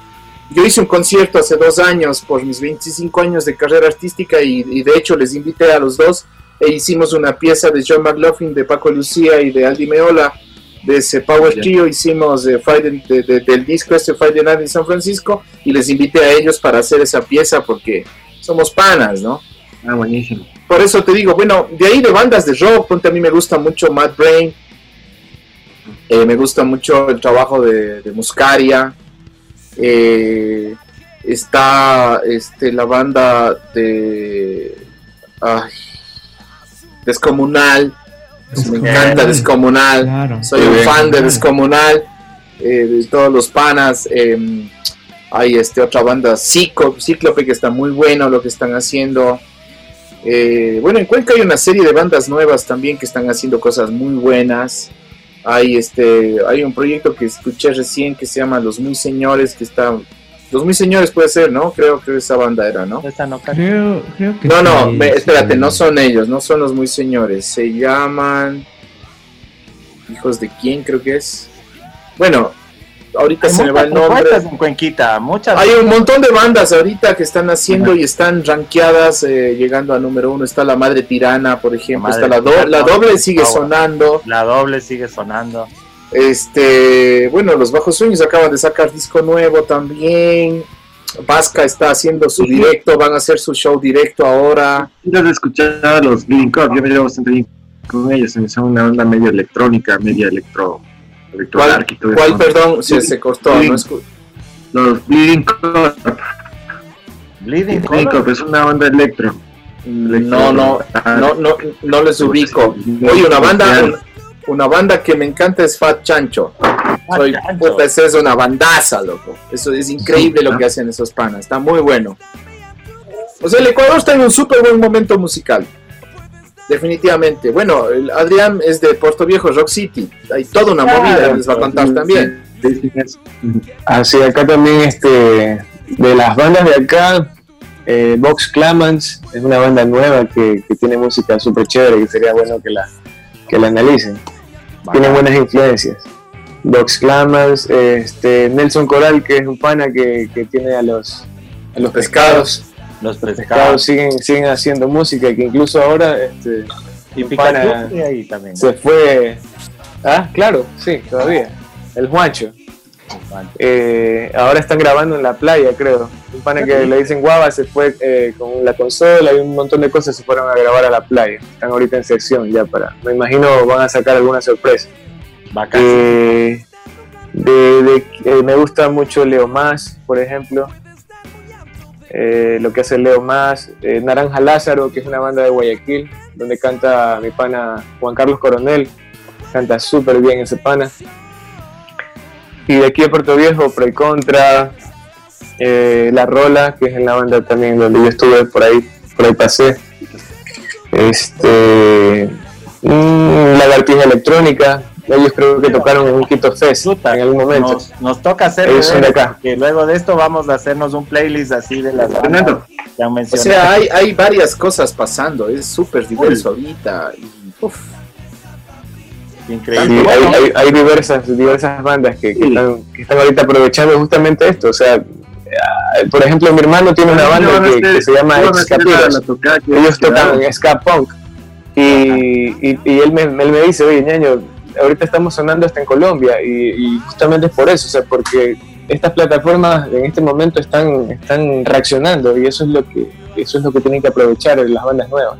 Los, los pescados de Puerto Viejo, Adrián. A mí me encantan los pescados. Claro, claro, lo los mencionaron. Bueno, vamos a hacernos ahí un, un playlist con todas estas bandas que nos han dicho que sí, que sí, son bandotas. Y ahora precisamente sé que no es el formato ideal, sé que no es el día ideal, que no es la hora, que no es el momento para estar pidiéndoles cosas raras, pero sí, les vamos a pedir algo como especial. Sé que, bueno, tú estás ahí, Hugo, cómodamente en tu estudio, en casa. Eh, también Adrián está como instalado ahí presumiendo de sus instrumentos y sus amplis. Y bueno, y él, y el Renato, el Renato en este proceso de alerta amarilla que sigue pareciendo roja, ¿no? Es como raro, pero eh, está, está ahora en casa, en, en su casa de Cuenca, está, eh, está en el cuarto de su, de su ñaño, que es, que es percusionista. Y está con una guitarra prestada también. Pero bueno, vamos a ver, vamos a ver ahí. Yo les dejo que se pongan de acuerdo y seguimos haciéndole publicidad a Eminem. No vamos a ver un dólar de eso, por lo que veo. Pero vamos, vamos a hacer la vuelta, ¿no? Hagamos algún ejercicio así para los fans antes de entrar a, conversar como directamente de, de- de su último trabajo y, despedirnos, de despedirnos de esta aventura que ha sido súper grata para mí tener tu compañía este sábado ha sido súper, súper regalo bellísimo. Entonces, bueno, upa, por ahí suena bastante bien. ¿Y tú, Adrián, qué fue? ¿Qué le van a hacer? ¿A la vasija de barro? Sería buena, vasija de barro, ¿por qué no se la manda? O sea, tocar juntos no sé si va a funcionar, pero. Pero nada, si quieres tocamos ahí por separado algo Claro, que vayas pidiendo. alguito, así algo lindo. Y claro, yo sé que hablar esto no va a funcionar, pero cada uno, cada uno. ¿Quién empezaría? A ver, Adrián. A ver, A a ver, ver, ¿qué can- dicen? canta, canta, si- cántese alguito, pues. Secos estamos. No sé qué, pero ¿quién me va a acompañar? Dale, dale, Adrián. No, no podemos acompañarte. Es... Claro. Aquí cada uno. Ve, yo tengo su solo con distorsión. No tengo nada más. Pero rico. Puede ser el, el ritmo Yo quiero que a mí me entierren como a mis antepasados. Yo quiero que a mí me entierren como mis antepasados. En un vientre oscuro y fresco de una vasija de barro. en el vientre oscuro y fresco de una vasija de barro.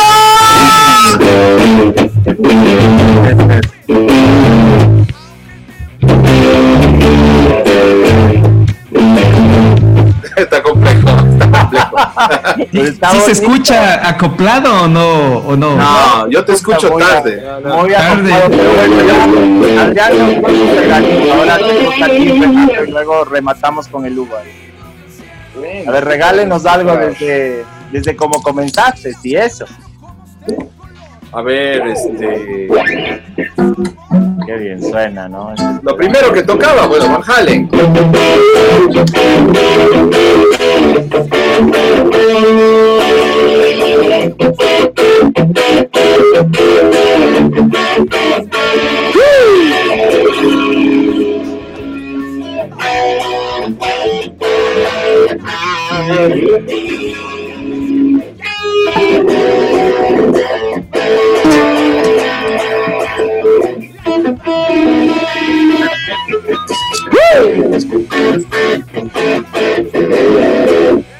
Transcurrían mis nueve años, diez años. ¿Qué, ¿Qué Van Halen. Bueno, de ahí Metallica. ¿no? Claro.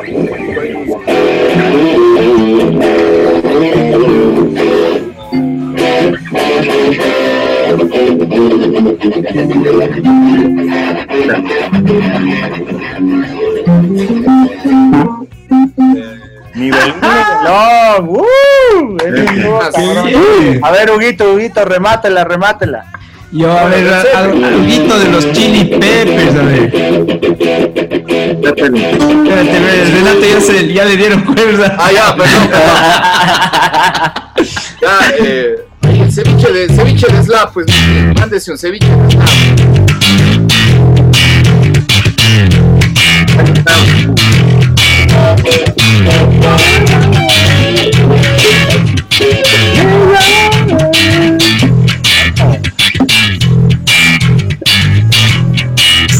Still wonder.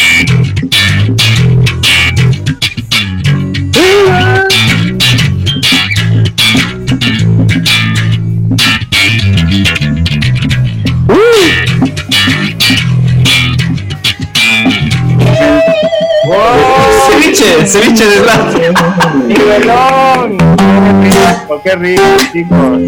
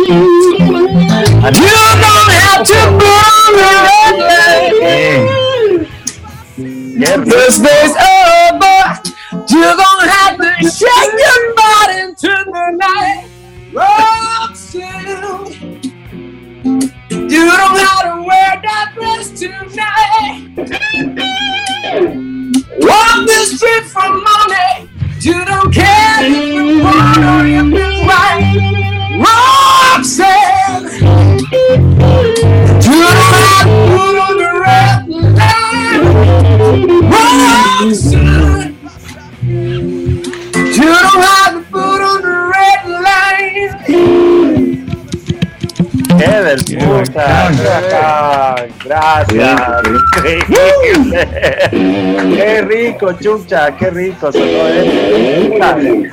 Bueno, entonces estamos por finalizar este encuentro pequeñito, pequeñito, porque hay mucho de qué hablar, muchísimo de qué hablar.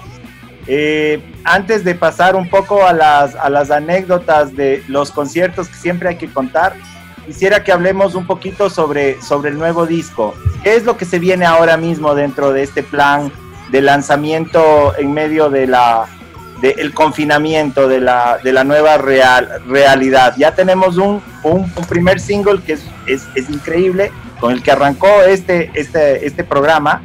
Y ahora, ¿cuáles son los, los próximos pasos? Obviamente, todavía yo, muchos están como muy bajoneados, pero yo creo que los escenarios van a volver de una forma u otra, ¿no? Pero ¿cuáles serían estos próximos pasos en este, este nuevo, nuevo trabajo que está, que está, que está lindísimo de sobrepeso? Lo que, lo que te podría decir yo es que lo que se viene es algo efímero. Y no te puedo decir nada más. Carajo, ¿ya? Sí, está bien definido. Upa, fecha, Eh, fecha, ¿dónde? Este, ¿Cuándo? este, bueno, ahorita estamos en promoción recién de este, ¿no?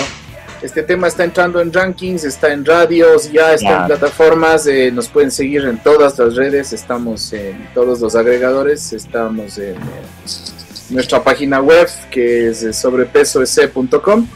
Ahí tienen enlaces a todos, está la próximamente estamos tratando de implementar más cositas en la página, La estamos página tratando web de- está linda, está muy linda. eh, tenemos eh, planes de ya poner una tiendita virtual, o sea, empezar un poco a mover esa parte. Eh, Claro, hacer un poquito de merchandising que, que ha sido como para nosotros empezar a incorporar una serie de cosas que, que las bandas de microondas tienen de una, como dices tú. A nosotros venimos, nosotros venimos de la época donde, donde nosotros venimos de la época donde se venden discos, entonces nosotros vendíamos discos, ese era y aparte tocábamos show, claro.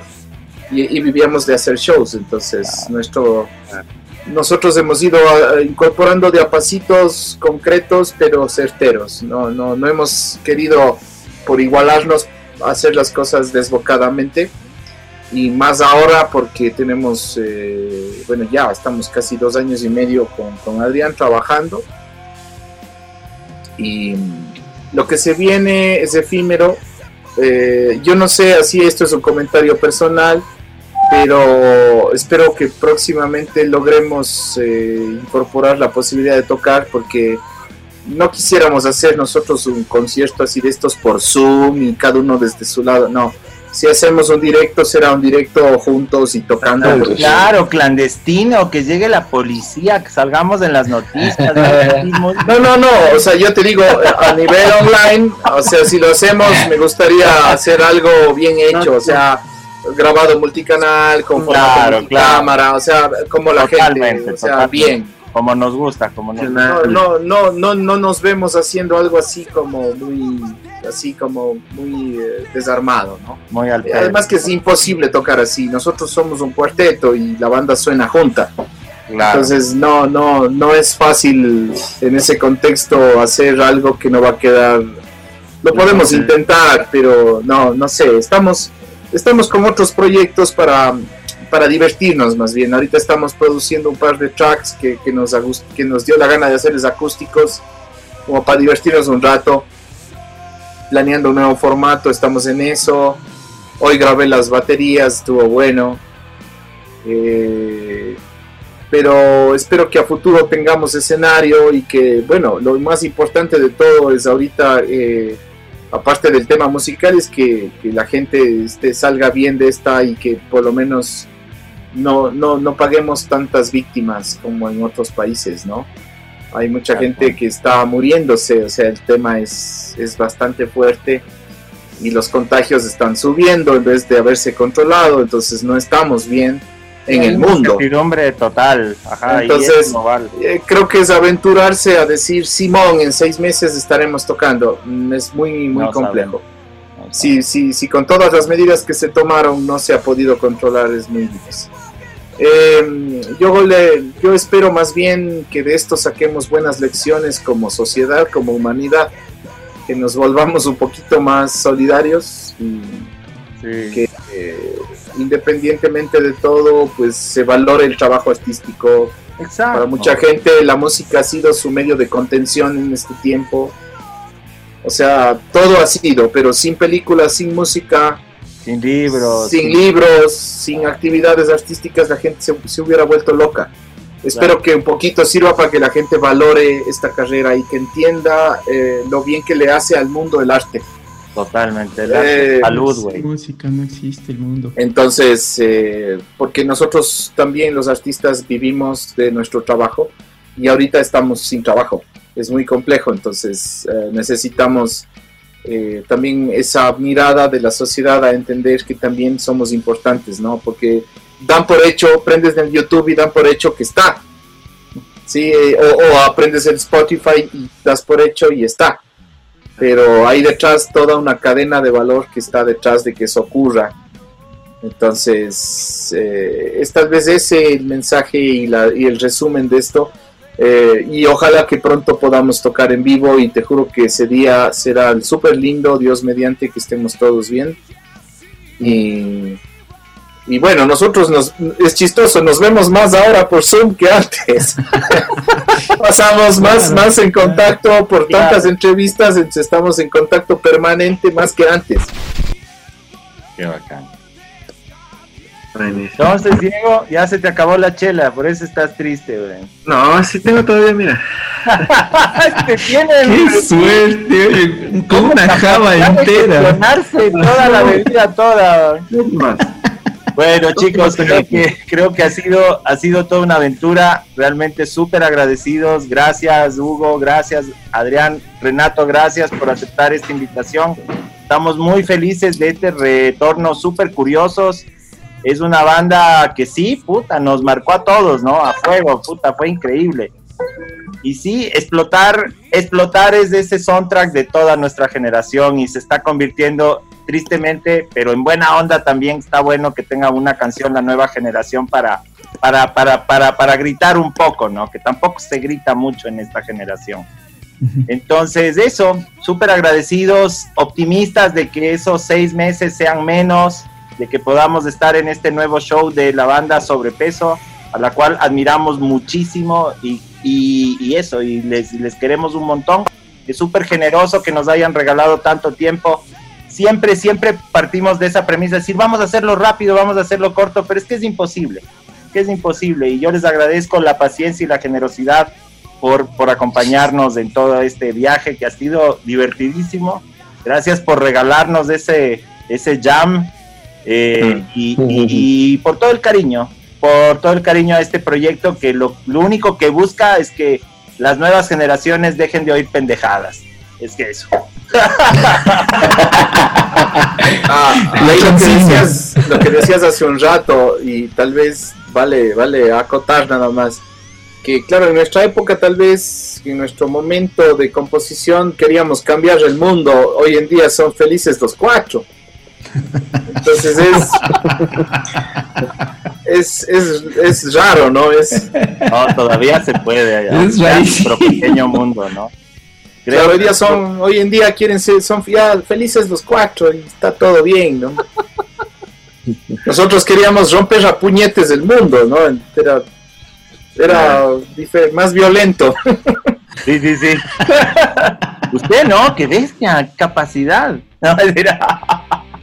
Bueno, yo salvando ciertas excepciones, no, no encuentro que la música urbana sea algo que ahí esté influyendo positivamente en lo social, ¿no? Entonces es como muy, muy, muy eh, cuestionable desde cualquier punto de vista técnico, artístico, histórico, bla, bla, bla. lírico, güey, lírico. O sea, no, no hay, no hay nada ahí. Sí, sí, ah, ahí no hay nada.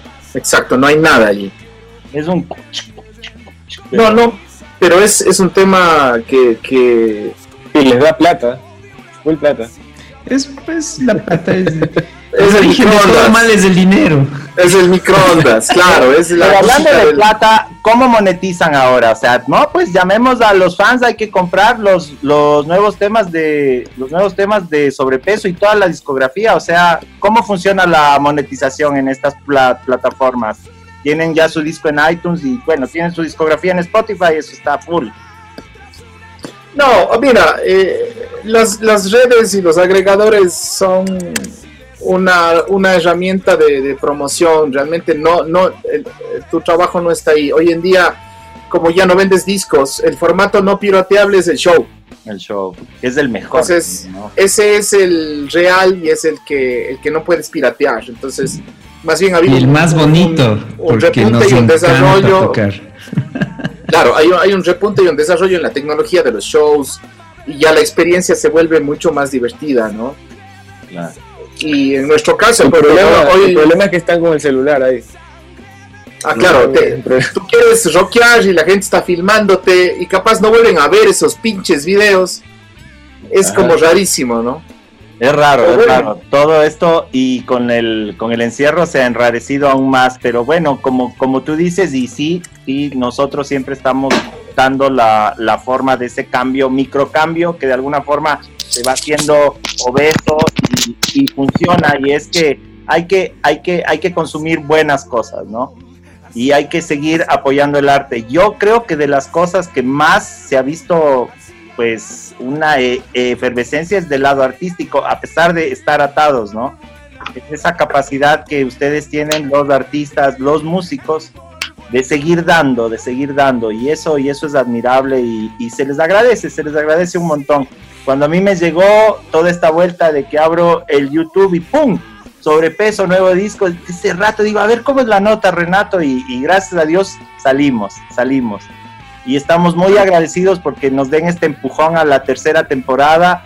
Ya van a ser 22, 22 especiales que, que definitivamente los disfrutamos un montón, los disfrutamos un montón y nos lleva a encontrarnos con estos con estos, con estos proyectos como el tuyo, proyectos que nos marcaron cuando yo realmente era joven, yo ahorita estoy muy viejo, estoy muy, muy mal, pero claro, eran esas cosas que uno puede festejar 23, 25 años después y eso creo que es lindo, ¿no? Y tener esta manera de como registrarlo para que, para que las nuevas generaciones vean es como, como lo que buscamos, que, que los chicos dejen de oír pendejadas y que se interesen por propuestas lindas no solo como las de sobrepeso, sino como todo lo que está pasando. Entonces eso, chicos, nada, vamos a estar bien y si no, también nos, nos la vamos a sacar. Súper, súper, súper respetable, súper memorable el, el esfuerzo que hicieron por lanzar todo este trabajo en medio de tanta información, ¿no? Porque también hay tanta huevada que te bombardea que es difícil encontrar información de calidad y el video está increíble a pesar de que ustedes como que lo sienten que podría estar me, mejor. Todo este esfuerzo que lograron hacer es increíble, ¿no? Porque yo siento que como que lo celebran, pero a ratos como que dicen, ah, nos hubiera gustado estar juntos, pero desde el lado del espectador yo te puedo asegurar que la, que la sensación fue increíble, fue, fue súper linda. Y fue lindazo verles tocando, ¿no? O sea, los años, ¿no? Eso fue increíble. de mi parte igualmente felicitaciones muchachos a sobrepeso en este excelente retorno. Esperemos que todo esto también pues ya llegue algún momento a terminar y pues volverlos a ver en escenario, que eso es su fuerte. Y pues no queda más que avanzar, ¿no? O sea, que, que se mantengan unidos. Eh, felicitaciones también Adrián, no te había conocido. Yo también me llevaba todavía con, con, con esta estación del nombre, bueno, con, con, con el recuerdo de sobrepeso clásico. Eh, pero en buena hora, pues ahora que nuevamente están ustedes sólidos, unidos y pues que vayan para largo. Y felicitaciones de mi parte también. Gracias, brother. Igual. Gracias. Gracias, Diego. Gracias, Diego. Chévere. Gracias. Gracias a ustedes. Lindo, lindo espacio. Gracias, chicos. Gracias a ustedes. Vamos a vernos pronto en el escenario. No nos pegarás, Renato, no nos pegarás. No, pues, gracias. La costumbre. Abrazo, abrazo, chicos. Chévere, Gracias. chévere. Abrazo. Toque de queda, tercera temporada, estamos aquí dándolo todo. Y ya Diego está contagiado, estuvo estornudando todo el programa, estamos jodidos. El frío. Con todo. El frío. Chao, chao, chicos. Ah, nos vemos. Chao. Chao, loco. Chao. Bye. Un abrazo. Chao.